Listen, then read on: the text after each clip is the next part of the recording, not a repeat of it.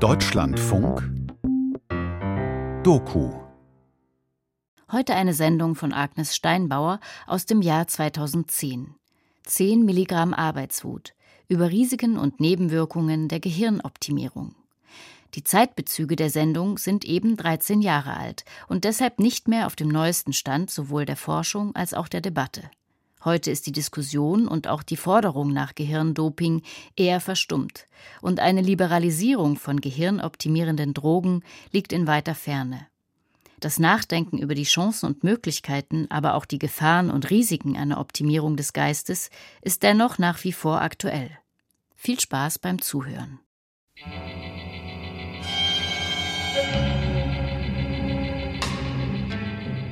Wenn es eine Substanz gäbe, die dazu führen würde, dass ich sehr schnell zum Beispiel äh, Chinesisch lernen könnte, was ich gerne könnte, hätte ich überhaupt kein Problem, das sofort einzunehmen.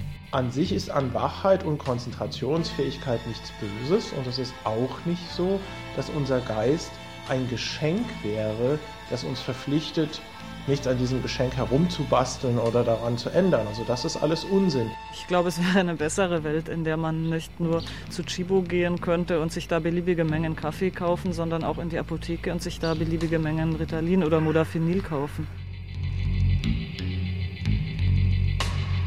10 Milligramm Arbeitswut über Risiken und Nebenwirkungen der Gehirnoptimierung. Ein Feature von Agnes Steinbauer. Die unendlichen Weiten des menschlichen Geistes ausschöpfen. Ein Superhirn für sich arbeiten lassen. Das gleichzeitig komplizierte Rechenaufgaben erledigt, Fremdsprachen lernt und Unmengen Prüfungsstoff speichert. Ein uralter Menschheitstraum, den heute eine neue Hoffnung nähert. Neuroenhancement. Die Verbesserung geistiger Leistungsfähigkeit. Nennen es die einen. Nichts als Hirndoping ist es für die anderen. In beiden Fällen greifen gesunde Menschen zu Psychopharmaka, um ihren Geist zu optimieren. Ein Trend, der in Deutschland an Bedeutung gewinnt. Während dem Abitur hatte ich das ausprobiert, weil es ganz eben einfach so war, dass ich einen Schlafrhythmus hatte, einen Lernrhythmus, dass ich ein bisschen die Nacht gelernt habe und dass ich dann eben auch meistens bis in den Tag hinein geschlafen habe und wenn dann eben morgens um 9 Uhr eine Prüfung ist, dass ich mir das dann nicht zugetraut habe, dass ich morgens auch wirklich fit bin und mit zu viel Kaffee eben auch zu nervös war normalerweise und dass ich eben äh, einfach mal was anderes ausprobieren wollte und äh, mir davon erhofft habe, einfach wach zu sein, konzentriert zu sein und äh, leistungsfähiger zu sein. Die junge Frau, die das erzählt, ist Mitte 20 und studiert an einer deutschen Universität Biologie. Über ihre Erfahrungen mit den Smart Drugs, mit denen sie Hirndoping betrieben hat, berichtet sie lieber anonym. Sie hat illegale Amphetamine geschnupft. Amphetamine beeinflussen im Gehirn die Neurotransmitter, also Botenstoffe, die Wachheit, Konzentration und Aufmerksamkeit steuern. Ärzte verschreiben Amphetamine zur Behandlung des Aufmerksamkeitshyperaktivitätssyndroms ADHS.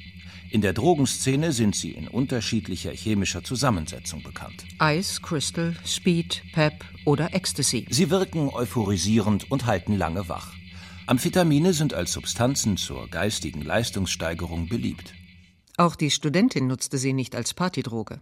Sie bereitete sich mit Amphetaminen auf Prüfungen vor, mit ganz konkreten Erwartungen. Einfach viel Stoff in einer relativ kurzen Zeit lernen zu können, dafür, dass, da, dadurch, dass ich eben äh, weniger schlafe, dass ich die Nacht durchlerne und ich meine, man kennt das ja, dass sich viel anstaut und man probiert dann wirklich in zwei Tagen äh, noch viel Stoff zu lernen für die Prüfung am nächsten Tag und dass ich mir davon erhofft hatte, dass ich einfach konzentrationsfähig bleibe über Stunden hinweg und dass ich äh, mir das Gelernte auch viel besser einprägen kann. Davon träumen immer mehr Menschen.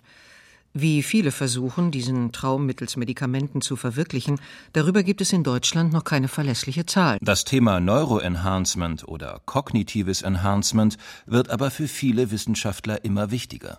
Der Direktor der Klinik für Psychiatrie und Psychotherapie der Universitätsmedizin Mainz, Professor Klaus Lieb, hat gerade eine erste Untersuchung dazu abgeschlossen. Zusammen mit dem Mediziner Andreas Franke befragte er in seiner Mainzer Studie 1000 Berufsschüler und Schüler der gymnasialen Oberstufe sowie 500 Studierende der höheren Semester aus den Bereichen Medizin, Pharmazie und Betriebswirtschaft, wie sie es mit Substanzen zur geistigen Leistungssteigerung halten. Wir haben äh, gefunden, dass die Häufigkeit, äh, mit der Schüler und Studierende äh, Substanzen wie Amphetamine, Methylphenidat und Modafinil eingenommen haben, zur geistigen Leistungssteigerung bei etwa 4% liegt. Das ist eine Zahl, die erstmal nicht besonders hoch klingt. Äh, wir haben zum Beispiel in den USA mehr häufigere Einnahmen, also das reicht so zwischen 8 und, und bis zu 20 Prozent, die Schätzungen. Aber äh, trotzdem haben wir hier einen Trend. Zu einem ähnlichen Resultat kamen Freiburger Medizinstudenten. In ihrer Fachschaftszeitschrift Appendix veröffentlichten sie die Ergebnisse einer Online-Befragung, die sie von Januar bis Mai 2010 unter 412 Kommilitonen durchgeführt hatten. Knapp vier Prozent gaben an, vor Prüfungen regelmäßig Enhancement-Substanzen zu benutzen. Dass viele Schüler und Studierende den Verlockungen von Hirndoping nicht abgeneigt sind, geht aus der Mainzer Studie klar hervor. Ein Ergebnis überraschte Klaus Lieb besonders. Wir hatten ja gefragt, wie hoch ist Ihre Bereitschaft, solche Substanzen einzunehmen. Und äh, da haben äh, eben doch 80 Prozent äh, der Schüler und Studierenden gesagt, wenn Substanzen sicher sind, frei erhältlich sind, wenn sie keine Nebenwirkungen haben, dann bin ich auch bereit, solche Substanzen einzunehmen, um eben im Lernen und Prüfungsstress mithalten zu können. Also die Konzentrationsspanne, die, die Aufmerksamkeitsspanne ist einfach sehr viel länger. Man, man ist eben bei der Sache, man lernt und man lässt sich nicht so leicht ablenken. Man will jetzt nicht irgendwelche anderen Dinge machen, die man ja oft macht beim Lernen. Äh, viele fangen an zu essen oder die Fenster zu putzen oder aufzuräumen oder so. Und sowas passiert dann eben nicht. Man bleibt dann wirklich sitzen und äh, und lernt es dann eben auch.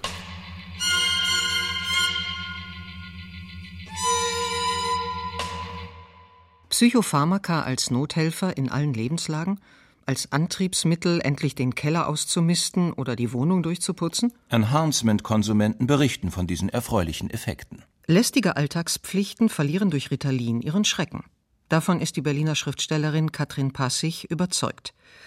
Die Einkommensteuererklärung oder die Deadline für Artikel und Bücher gehören für sie zu den vielen Grausamkeiten, die ein freiberufliches Leben erschüttern. Meine normale Arbeitsweise ohne äh, Ritalinhilfe sieht so aus, dass ich eher eine Woche brauche, um einen kurzen Text zu schreiben, weil ich zwischendrin immer vom Hundertsten ins Tausendsten gerate und dringend andere Dinge im Internet nachlesen muss oder was ganz anderes tun, was alles ist, nur nicht das, was jetzt gerade dringend nötig wäre. Und das beschleunigt sich alles unter Ritalin sehr, auf sehr angenehme Weise. Und ich kann dann tatsächlich in einem Nachmittag den Text runterschreiben, den ich schreiben müsste und dann den Rest der Zeit ohne schlechtes Gewissen mit was anderem zubringen. Die Ingeborg Bachmann-Preisträgerin und Co-Autorin des Buches Dinge geregelt kriegen ohne einen Funken Selbstdisziplin bekennt sich zum Hirndoping mit Ritalin. Sie bekommt dieses Medikament gegen Narkolepsie.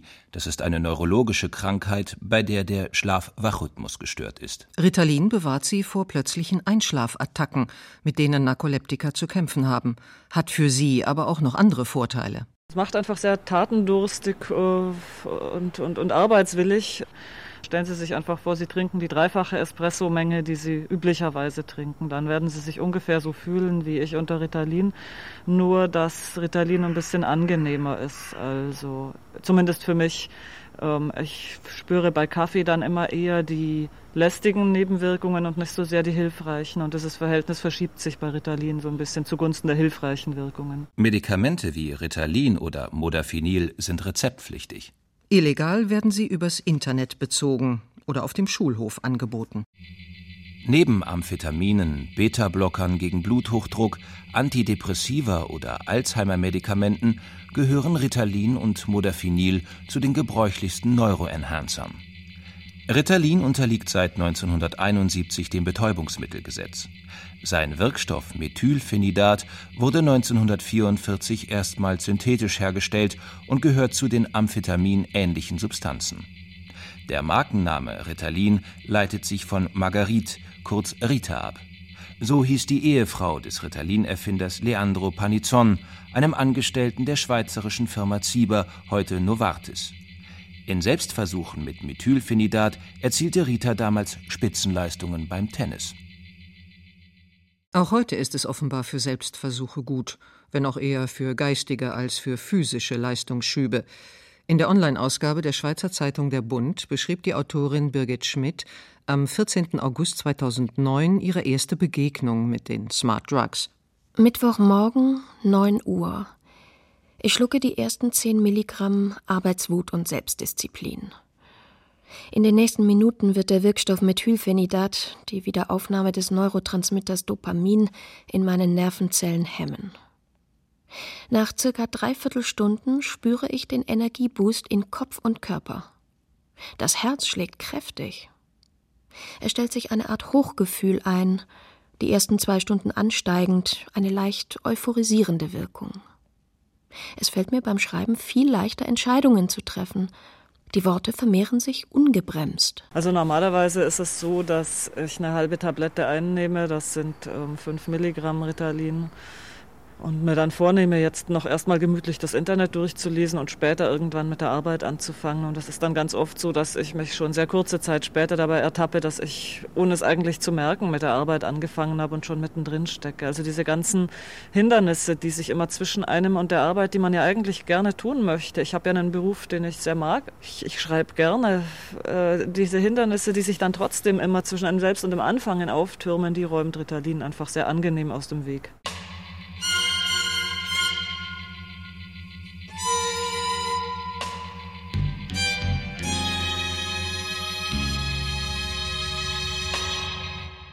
Augen auf und durch. Ein Grundgefühl, das Neuroenhancement-Konsumenten eint.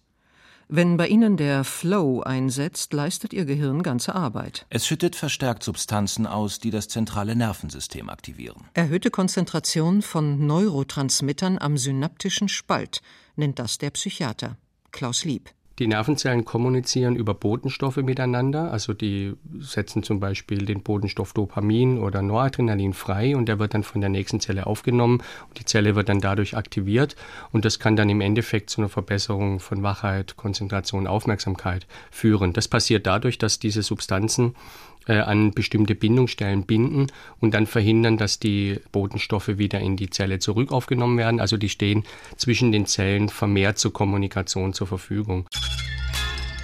Ich möchte aufspringen und mich bewegen, wenn mir die Arbeit am Computer nicht verlockender erscheinen würde. Erst als es nach zwei Stunden an der Bürotür klopft, schrecke ich auf. Meine Gesichtshaut spannt.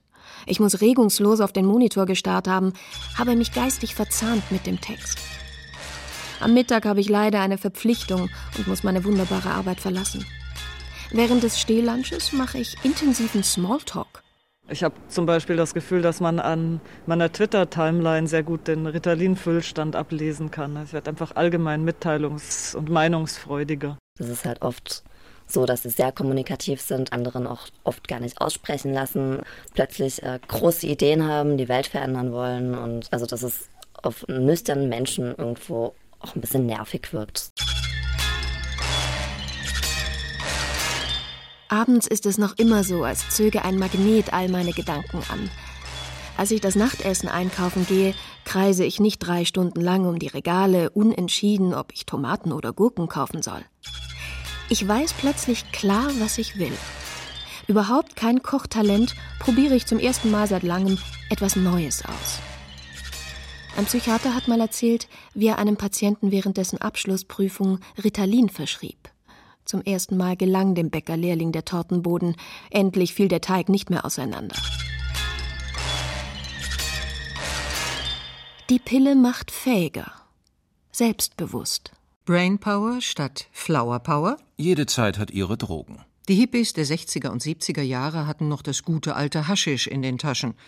Die Punks der 80er und 90er gingen mit Alkohol, LSD oder Heroin auf Entspannungstrip. Ganz anders als die Smart Drug Konsumenten von heute. Sie suchen weder das Vergessen noch das Vergnügen. Sie wollen leistungsfähiger sein. In diesem Zusammenhang grassieren viele falsche Vorstellungen über die tatsächlichen Möglichkeiten einer chemischen Gehirnstimulation.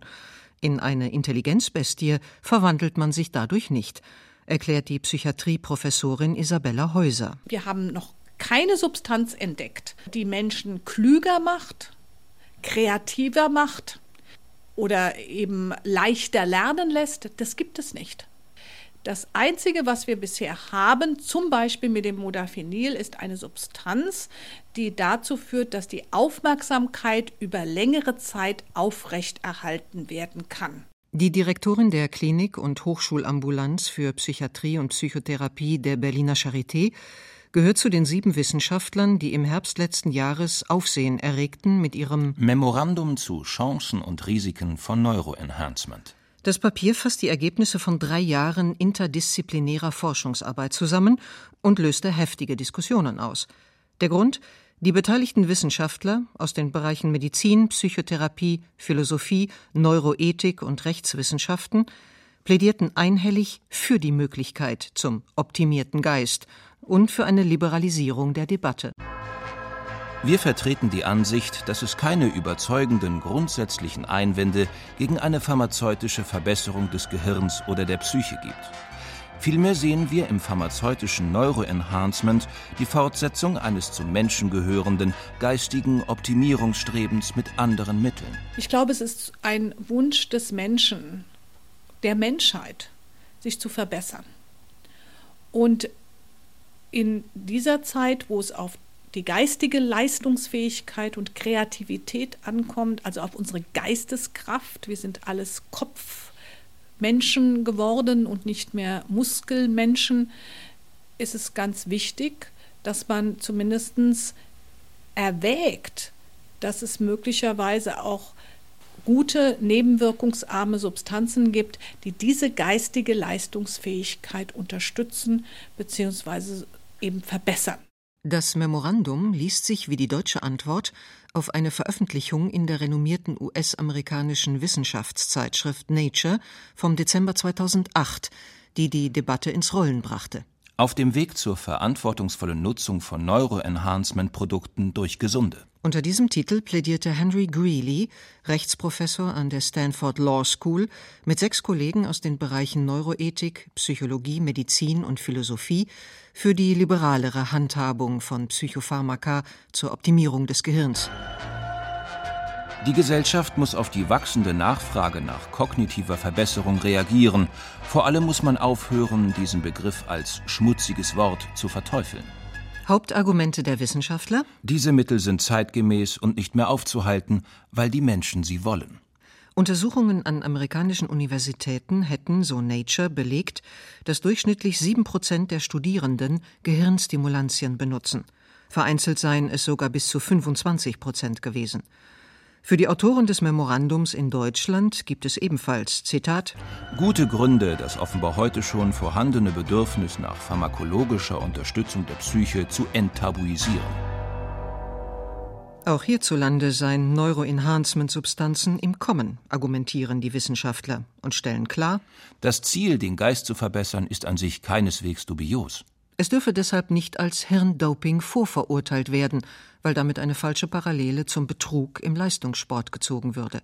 Es gelte nun, die Risiken zu erforschen und solche Mittel so sicher wie möglich zu machen. Es sollten solche Substanzen versucht werden zu entwickeln, von der Industrie, nicht unterstützt von der also finanziell unterstützt von der Gesellschaft, von Steuerngelder oder sowas, sondern von der Industrie. Die sollten sowas durchaus entwickeln. Es muss aber gleichzeitig jetzt schon eine intensive Diskussion darüber erfolgen, wie wir so etwas regeln wollen, wie weit wir als Gesellschaft bereit sind, so etwas zu akzeptieren. In der Fachwelt hat die Diskussion darüber schon begonnen, teilweise sehr kontrovers. Die Hauptbedenken, die auch das Memorandum zur Sprache bringt, sind ethische Einwände. Widernatürlichkeit, Gefährdung der Authentizität, soziale Auswirkungen durch Wettbewerbsnachteile. Und nicht zuletzt unübersehbare gesundheitliche Folgen. Besonders Suchtexperten haben Bedenken. Zwar sind in deutschen Suchtkrankenhäusern Hirndoping-Opfer bis jetzt relativ selten, für Professor Götz Mundle, den ärztlichen Direktor der Oberbergkliniken, ist das aber kein Grund zur Entwarnung. Wir haben schon Patienten behandelt, die wegen einer Ritalin-Abhängigkeit in die Klinik kamen und die eben nicht einmalig Ritalin genommen haben, sondern die das wirklich auch mit einer klassischen Suchtentwicklung am Anfang einmalig, dann haben sie das häufiger genommen, dann kam es zu einer Dosissteigerung, dann kam es zu einer Toleranzentwicklung, das heißt, sie haben immer mehr gebraucht, um die Leistungserwartung hinzubekommen und dann kam es zu den Persönlichkeitsveränderungen. Die Emotionalität ist verschwunden, die Aggressivität hat zugenommen, die Impulskontrolle war vermindert, das heißt, die Menschen hatten öfters Ausbrüche, konnten nicht mehr zusammenarbeiten, in der Beziehung gab es Schwierigkeiten, häufig Streitereien. Bevor es so weit kommt, muss einiges passiert sein. Betroffen ist der gestresste Manager, der zweimal monatlich nach Brasilien fliegt. Er greift zur Wachmacherpille, damit er trotz Jetlags wichtige Meetings erfolgreich bestreitet. Überlastetes Klinikpersonal steht Doppelschichten im Krankenhaus am besten gehirngedopt durch. Oder der unerledigte Bürokram, dem nach Feierabend Tribut zu zollen ist. Mit Hirndoping lässt sich eine 60 bis 80 Stunden Woche scheinbar locker wegstecken. Also der typische Fall, und ist ja nicht nur auf das Ritalin bezogen, sind Menschen, die eben sehr engagiert sind, die hohe Erwartungen an sich haben, die leistungsbereit sind, die auch wirklich fitte Menschen im Berufsleben, die an sich erfolgreich sind, Familie haben, Karriere machen, lebendig sind. Und die eine hohe Erwartung an sich haben und die mehr und mehr Aufgaben auf sich nehmen und dann, ob das familiär oder Beruf ist, und dann merken sie, stoßen an ihre Grenzen. Ja, wenn sie nur an die E-Mails denken und äh, an die Dinge, die jeden Tag im Multitasking gemacht werden. Und äh, da sehe ich eben äh, eine große Problematik auch, dass äh, da manche eben dann an ihre Grenzen kommen und äh, dann merken, okay, jetzt, jetzt kann ich das nicht mehr bewältigen.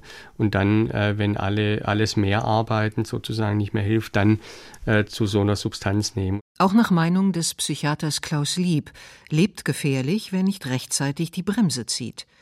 Psychopharmaka könnten bei längerem Missbrauch eine verhängnisvolle Spirale von permanenter Überforderung in Gang setzen. Für Lieb ist Hirndoping ein Wabank-Spiel mit unbekanntem Ausgang. Man weiß ja nie, ob jemand äh, süchtig wird, man weiß nie, ob da eine psychische Erkrankung ausgelöst wird und man weiß auch nie, welche Nebenwirkungen jemand hat. Also es gibt zum Beispiel genetische äh, Veranlagung, wie hoch zum Beispiel der Dopaminspiegel im Gehirn bei einem Menschen ist. Ja, da gibt es also genetische Unterschiede. Der eine hat da weniger Dopamin und der andere hat mehr Dopamin im Gehirn. Und äh, deswegen wirken äh, solche Hirndoping-Medikamente auch äh, sehr unterschiedlich. Das heißt, manche Leute äh, merken unter Amphetamin oder Ritalin zum Beispiel eine Verbesserung von Wachheit und andere werden nur ganz furchtbar unruhig. Diese Substanzen, die ja wirklich auch wirkungs-, also potente Wirkungen am, am, Gehirn haben, die haben natürlich auch Nebenwirkungen. Die können also unruhig machen, die können den Blutdruck steigern, den Puls steigern. Und sie können aber auch gravierende Nebenwirkungen haben. Sie können zum Beispiel psychische Erkrankungen, wenn dafür eine Anlage besteht, wie Psychosen oder Manien auslösen, wenn man sie regelmäßig nimmt. Sie können auch andere gefährlichere Nebenwirkungen haben, über die wir, und das ist aber auch ein Problem, dass wir natürlich viel zu wenig Erfahrung haben bei Gesunden, ja, weil diese Substanzen sind ja Medikamente und sind für die Behandlung von Patienten zugelassen, sodass man äh, bei Gesunden eigentlich viel zu wenig Erfahrung hat.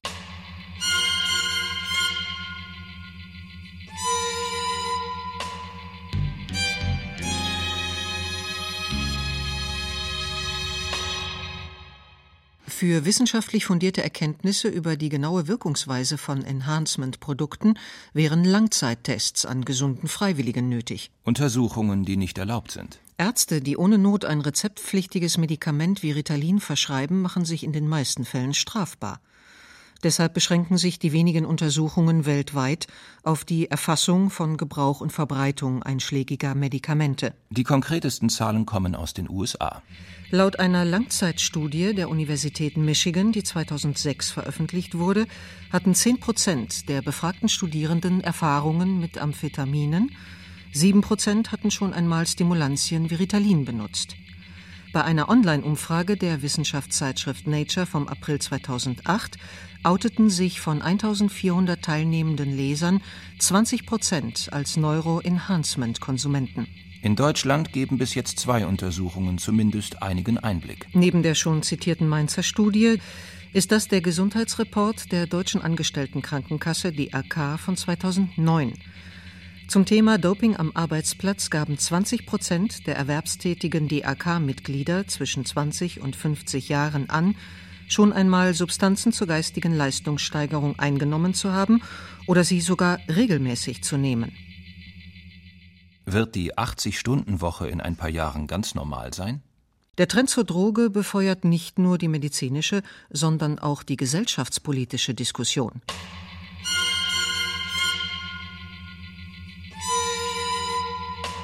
Jakob Hein, Oberarzt an der Klinik für Psychiatrie und Psychotherapie der Charité in Berlin, befürchtet, dass Neuroenhancement den Weg in eine schöne neue Arbeitswelt ebnet. Also das Neuroenhancement ist ja im Grunde genommen, unterstützt es ja die Winner-Takes-it-all-Mentalität. Das heißt, es geht nicht darum, dass jemand ordentlich arbeiten kann, sondern es geht darum, dass jemand 10% länger ordentlich arbeiten kann. Es geht nicht darum, dass jemand nicht funktioniert, sondern dass er noch 3% besser funktioniert. Und dann geht es natürlich ganz klar darum, dass er mit diesen drei oder zehn Prozent mehr einen Wettbewerbsvorteil erzielt, der dazu führt, dass der andere mit nur 100 Prozent in Anführungsstrichen diesen Wettbewerb verliert. Was ist eigentlich falsch daran, wenn Menschen mehr Leistung bringen wollen und bereit sind, dafür Risiken auf sich zu nehmen? Für Ärzte, die täglich mit stressbedingten Suchterkrankungen und psychischen Erschöpfungszuständen zu tun haben, ist das die falsche Frage. Wie kann ich als äh, Psychiater und Psychotherapeut, wie kann ich tatsächlich glauben, dass das ein Nullsummenspiel ist? Das ist doch evident, dass das eine Auswirkung auf die Seele und die Psyche haben wird. Und warum sollte ich das dann als ähm, äh, Psychotherapeut unterstützen? Also die Wahrheit, die wir global doch gerade äh, sehr gut lernen, ob das jetzt ökonomisch ist, ob das ökologisch ist, ist, dass es in Wirklichkeit kein Wachstum gibt, sondern nur Umverteilung. Das heißt, wir nehmen irgendwo etwas und stecken es woanders hin. Und bei Neuroenhancement geht es darum, dass wir irgendwoher etwas nehmen. Das ist in der Regel die Freizeit, das ist Schlaf, das sind so schöne Sachen wie einfach mal in die Luft starren, einen Strohhalm sozusagen zwischen den Lippen in die Sonne starren und stecken diese Dinge, die eben ökonomisch nicht abrechenbar sind, stecken diese Dinge dann hinein in eine Arbeitsleistung, um eben, wie gesagt, eine Stunde länger arbeiten zu können.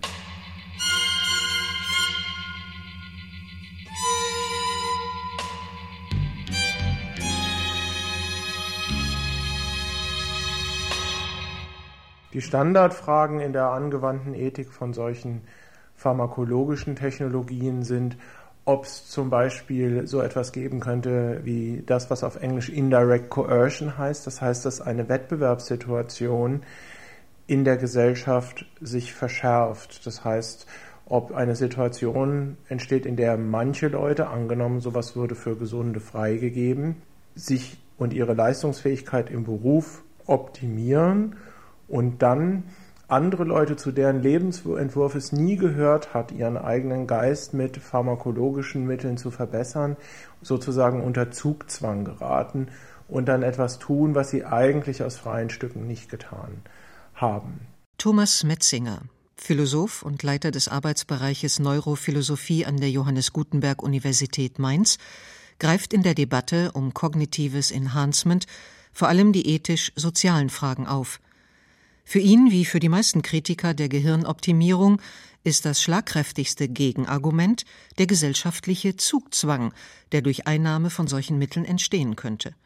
Einen solchen Gruppendruck beschreibt auch der Psychiater Klaus Lieb in seinem neuen Buch Hirndoping, warum wir nicht alles schlucken sollten, als relevantes ethisches Problem mit besonders gravierenden Folgen für Kinder und Jugendliche. Ja, stellen Sie sich vor, Sie haben eine Tochter in, in der 12. Klasse vor dem Abitur und von der Klasse nehmen jetzt von den 30 Schülern irgendwie 28 Substanzen ein, um ihre Leistungsfähigkeit zu verbessern.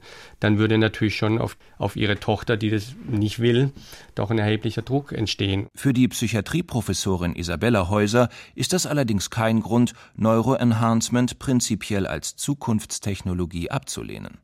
Die Diskussionen um Ungleichheiten und drohende soziale Spaltung hält sie für überzogen. Die Menschheit hat sich schon immer in einer Leistungsgesellschaft befunden, hat sich schon immer gemessen. Es gab schon immer Wettbewerb.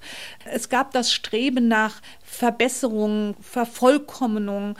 Da sehe ich jetzt nicht, dass diese Substanzen da nochmal sozusagen äh, das i-Tüpfelchen sind oder irgendwie etwas, das fast zum Überlaufen bringen. Ich glaube, das ist ein evolutionärer Prozess, der den Menschen begleitet. Bekennende Hirndoper, bei denen die guten Erfahrungen überwiegen, wie die Schriftstellerin Katrin Passig, können den Diskussionen um mögliche Ungerechtigkeiten ebenfalls nichts abgewinnen. Im Gegenteil. Also Ritalin ist ja jetzt nicht Koks. Eine Dosis in der Menge, die ich nehme, kostet 17 Cent. Da bleibt auch dem Hartz-IV-Empfänger nichts vorenthalten. Äh, und dann, glaube ich, hinkt dieses Gerechtigkeitsargument schon deshalb, weil die Voraussetzungen nicht gerecht verteilt sind. Die Leute sind unterschiedlich intelligent, sie kommen aus unterschiedlich bildungsfreudigen Elternhäusern, es herrscht an allen Ecken und Enden Ungerechtigkeit und die Leute haben ganz unterschiedliche Startbedingungen.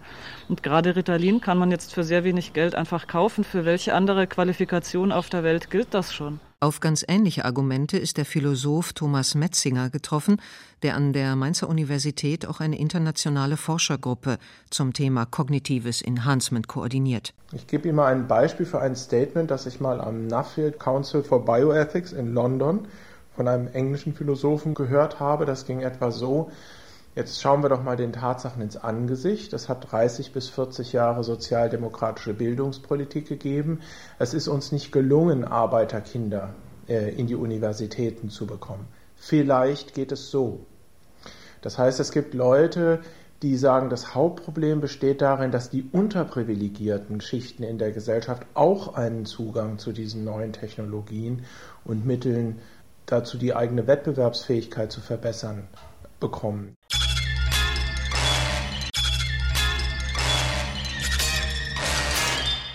Also doch schöne neue Welt? Stellt das Soma des 21. Jahrhunderts große Teile der Bevölkerung nicht ruhig, sondern macht sie leistungsfähiger? Um es ganz klar zu sagen, dafür gibt es zurzeit weder rechtliche noch gesellschaftliche Voraussetzungen, noch die geeignete Superpille. Dass sie in einigen Jahrzehnten auf den Markt kommen wird, hält Thomas Metzinger aber für mehr als wahrscheinlich, vor allem aus ökonomischen Gründen. Man muss aber auch sehen, dass wenn wir Medikamente freigeben sollten aus einem kulturellen Konsens heraus. Es steht im Moment nicht zur Debatte für Gesunde, dass dann etwas einsetzt, was ich mal als die Bewirtschaftung des gesunden Geistes bezeichnen möchte. Bei Nahrungsmitteln ist es in unserer Gesellschaft ja auch schon so, dass wir mehr produzieren, als Menschen brauchen. Deswegen können Umsätze und Profite überhaupt nur noch erhöht werden, indem zum Beispiel Impulskäufe ähm, stimuliert werden, indem man irgendwie Leute dazu bringt, mehr zu konsumieren, als sie eigentlich brauchen. Und in diesem historischen Kontext muss man auch die Medizinindustrie, die Pharmaindustrie in diesem Bereich sehen. Es geht darum, die Gesunden als zahlende Kunden für Medikamente zu gewinnen. Das heißt, es geht eigentlich darum, das ist die Grundsatzentscheidung, den gesunden Geist sozusagen in eine kapitalistische Verwertungslogik mit einzubetten, indem man Bedürfnisse erzeugt, die nichts mit medizinischen Diagnosen im eigentlichen Sinne zu tun haben und dann in einer Wettbewerbsgesellschaft, in einer kapitalistischen Gesellschaft das Ziel verfolgt, dass auch der gesunde Geist etwas ist, was mit Produkten verbessert werden kann, was in eine na, profitorientierte Verwertungslogik letztlich eingebunden werden kann. Also das ist die Grundentscheidung, ob wir das überhaupt wollen, den gesunden Geist verbessern. Seinen ethischen Bedenken zum Trotz gehört Thomas Metzinger in der Debatte zu den Pragmatikern. Aus emotionsgeladenen Pro- und Kontradiskussionen hält er sich heraus. Für ihn steht zwar fest, dass es jetzt für eine Liberalisierung von gehirnoptimierenden Drogen zu früh wäre. Das hindert ihn aber nicht, über zukünftige Möglichkeiten nachzudenken. Und natürlich kann man sich viele Situationen vorstellen, in denen die gesamte Gesellschaft davon profitieren würde, wenn Einzelne Zugang zu solchen Substanzen hätten. Denken Sie mal an Langstreckenpiloten. Denken Sie mal an Scharfschützen in Spezialeinheiten bei der Terrorabwehr. Äh, denken Sie mal an Finanzminister in Krisensituationen, die Nächte durchverhandeln müssen und Entscheidungen treffen müssen, die Millionen betreffen. Das heißt, es gibt punktuell ganz bestimmt viele Bereiche, in denen Spezialisten unter Umständen einen Nutzen für die Allgemeinheit erwirtschaften könnten, indem sie vorübergehend ihren Geist optimieren. Im militärischen Bereich ist das schon Jahrzehnte üblich. Dabei kann es aber auch zu Fehleinschätzungen kommen. Klaus Lieb schildert in seinem Buch einen Zwischenfall, der sich 2002 in Afghanistan zutrug. Zwei amerikanische Piloten töteten in einem Friendly Fire vier kanadische Soldaten. Danach gaben die Amerikaner an, das Amphetaminpräparat Dexedrin eingenommen zu haben. Ihre Verteidiger vertraten im späteren Prozess die Auffassung, die Piloten könnten wegen der Amphetamineinnahme nicht für ihre Handlungen verantwortlich gemacht werden. Die Amphetamine hätten die Integrität der Soldaten gestört. Auch ohne derart fatale Folgen, Hirndoping hält nicht immer, was es verspricht. So musste die Biologiestudentin feststellen, dass die Amphetamine, die sie zur Prüfungsvorbereitung eingenommen hatte, das eigentliche Ziel verfehlten. Während dem Lernen war ich sehr optimistisch und habe mir tatsächlich auch gedacht, dass ich äh, wirklich alles verstanden habe. Habe mir teilweise noch nicht mehr Notizen gemacht, weil ich mir sehr, sehr sicher war, alles verstanden zu haben und äh, wirklich einen Überblick zu haben, was sich letztendlich äh, wirklich dann als Trugschluss rausgestellt hat, dass ich in der Prüfung gesessen habe und äh, den Abschnitt im, im Buch habe ich mir vorher ganz genau durchgelesen und später konnte ich mich wirklich an nichts mehr erinnern. Die offensichtlich wechselhafte, unberechenbare Wirkung von Substanzen, mit denen heute kognitives Enhancement betrieben wird, könnte in vielen Bereichen großen Schaden anrichten. Was, wenn ein enhanceder Chirurg vorschnelle Entscheidungen im Operationssaal träfe? Oder wenn ein Autofahrer mittels Wachmacherpille nicht nur konzentrationsfähiger wäre, sondern auch seine Fahrfähigkeiten überschätzte?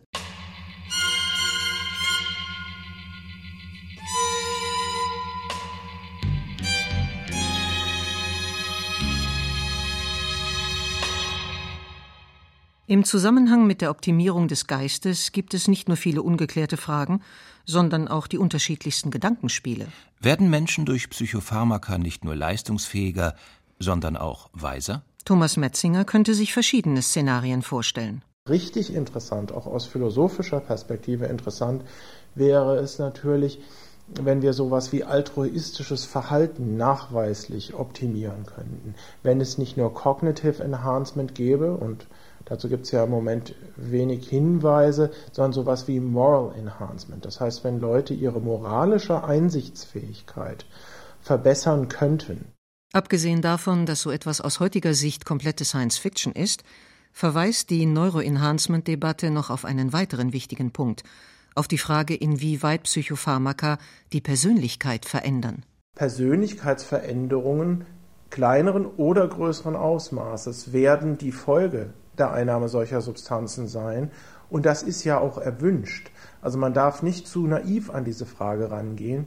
Eine Depression zu haben, beruflich nicht erfolgreich zu sein, führt auch zu einer Persönlichkeitsveränderung.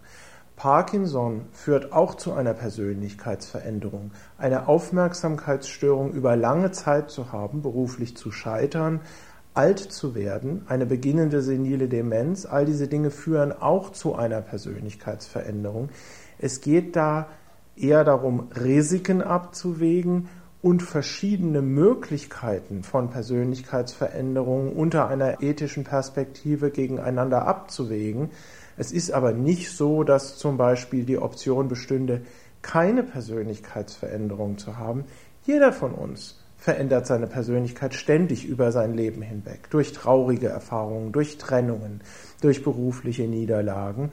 Es geht eher darum, welche Persönlichkeitsveränderungen wollen wir denn, welche Risiken sind wir bereit in Kauf zu nehmen. Und in diesem speziellen Bereich ist es natürlich so, dass wir einfach kein Wissen darüber haben. Es ist historisch neu. Eine Gesellschaft, in der der menschliche Geist rezeptfrei und risikoarm optimiert werden kann, für die einen ist das die Zukunft. Für die anderen eine Horrorvision. Klar ist aber heute schon, sollte tatsächlich in einigen Jahrzehnten die Superpille auf den Markt kommen, würde das große gesellschaftliche Veränderungen nach sich ziehen. Es würde etwa die Definition von Krankheit und Gesundheit verändern und die Rolle der Ärzte, warnt der Psychiater Jakob Hein. Wenn man jetzt sozusagen den Pharmamarkt für Gesunde aufknackt, dann äh, sollte man sich nicht wundern, dass Forschungsmittel wesentlich in Arzneimittel für Gesunde investiert werden.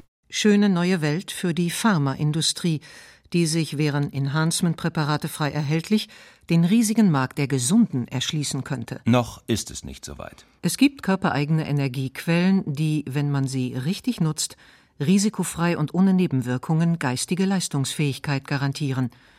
So empfiehlt der Suchtexperte Götz Mundle Methoden der Achtsamkeit, meditative Verfahren, Methoden der Innenschau, zu sich zu kommen, zur Ruhe zu kommen, mal zur Stille zu kommen, mal nach innen zu hören. Was sind meine Entfaltungspotenziale? Wo, liegt, wo sind meine Stärken in der Persönlichkeit? Wo kann ich ja wirklich noch wachsen? Und dort zu investieren. Und das sind ganz einfache, schlichte Methoden. Und wir haben so viele Ressourcen in uns, wir haben so viele Potenziale in uns. Die sollten wir zuerst mal nutzen, bevor wir auf Stoffe von außen zugreifen. Und sollten wir das doch tun wollen? Dann vielleicht lieber mit Substanzen, die schon seit ein paar Jahrhunderten erprobt sind. Kaffee trinken ist zum Beispiel eine gute Alternative. Also Kaffee ist äh, eben vergleichbar wirksam mit Amphetamin und Ritalin. Drei, vier Tassen Kaffee am Tag sind kein Problem. Das ist die eine Möglichkeit. Dann äh, das andere ist natürlich eine gute Zeitplanung zu machen. Wenn, wenn Sie lernen und sich auf Prüfung vorzubereiten, macht es natürlich keinen Sinn, wenn Sie da irgendwie drei Tage vorher anfangen und dann äh, äh drei Amphetamine nehmen, um dann durchlernen zu können. Da macht es auch viel mehr Sinn, rechtzeitig zu lernen. Äh, sich gut vorzubereiten und dann insbesondere auch für einen guten Schlaf zu sorgen. Dann ist äh, weiter eine gesunde Ernährung, Ausgleich, Sport und so weiter. Das sind äh, Ruhepausen. Da brauchen Sie kein Hirndoping, äh, wenn Sie diese berücksichtigen und auch in Ihr Leben mit einplanen.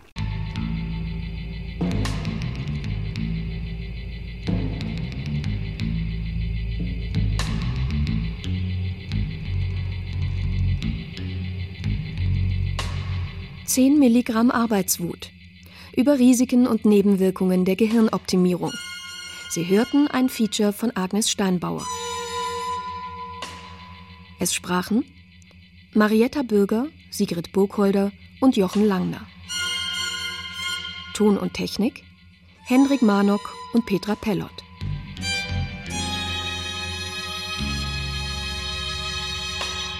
Redaktion und Regie Ulrike Bajor.